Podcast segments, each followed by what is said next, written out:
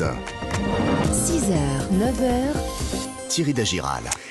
6h52, ce sera à cette heure-ci tous les matins le conseil euh, lecture en partenariat avec euh, bien sûr nos amis de la librairie euh, Mola à Bordeaux. Bonjour Stéphane Place. Bonjour Thierry, bonjour à tous. Alors Stéphane, le procès des attentats du 13 novembre s'est achevé il y a 10 jours maintenant, 10 mois d'audience pour juger 20 accusés. Et dans son dernier roman, c'est justement le travail très particulier des juges antiterroristes qui a inspiré Karine Tuile.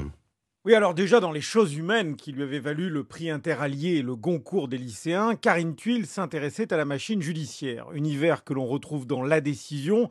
Karine Tuile nous entraîne cette fois dans le sillage d'une juge d'instruction, une magistrate antiterroriste, avec des responsabilités d'autant plus écrasantes que l'histoire se déroule au printemps 2016, quelques mois seulement après les attentats qui ont frappé le Stade de France, les terrasses parisiennes, le Bataclan. Cette femme, Alma doit prendre des décisions très lourdes, d'abord en tant que juge, mais aussi, et c'est très compliqué parce que tout se mélange, dans sa vie personnelle. Alicia Honoré, libraire chez Mola. Elle doit en fait se prononcer sur le sort d'un jeune homme revenu de Syrie qui est suspecté d'avoir rejoint l'État islamique. Et on est vraiment au cœur de la vie d'Alma et de son dilemme professionnel, mais aussi personnel, puisqu'à à ce moment-là aussi que toute sa vie personnelle s'effondre. Elle est euh, en train de se séparer de son mari et elle vit en fait une liaison avec l'avocat du mise en examen, ce qui pose évidemment euh, un problème euh, professionnel. Donc entre raison et déraison, ses choix vont bouleverser sa vie mais pas que, ça va aussi bouleverser euh, la vie euh, du pays, puisqu'elle a une réelle responsabilité en faisant le choix ou pas de libérer euh, ce jeune homme. Et Karine Tuile, écrite à la première personne, se met vraiment dans la peau de cette juge.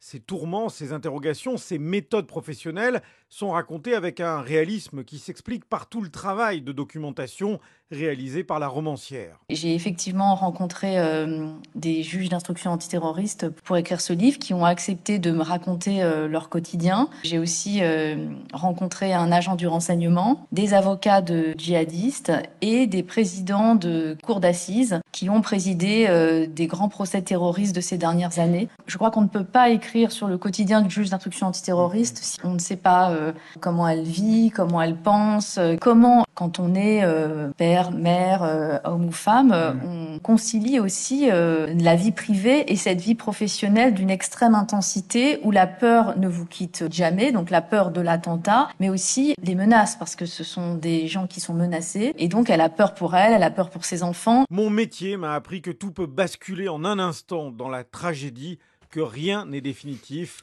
constate cette juge antiterroriste que l'on suit dans la décision.